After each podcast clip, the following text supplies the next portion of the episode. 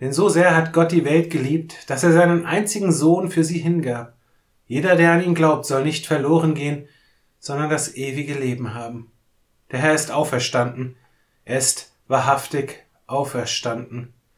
Mit der Botschaft des Ostermorgens dürfen wir in diesen Tag gehen.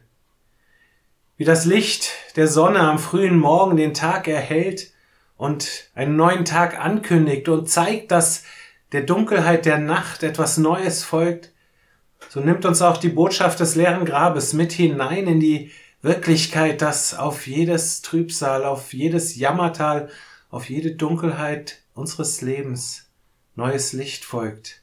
Im Vertrauen darauf, dass Gott an unserer Seite ist. Bleiben Sie behütet an diesem Ostertag 2022, der uns mit so vielen konfrontiert, was diese Botschaft, diese wunderbare Botschaft in Frage stellt.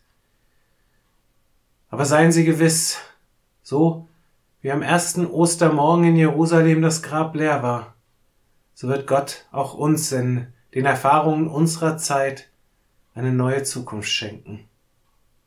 Ich bete, Vater unser im Himmel, geheiligt werde dein Name, dein Reich komme, dein Wille geschehe wie im Himmel, so auch auf Erden.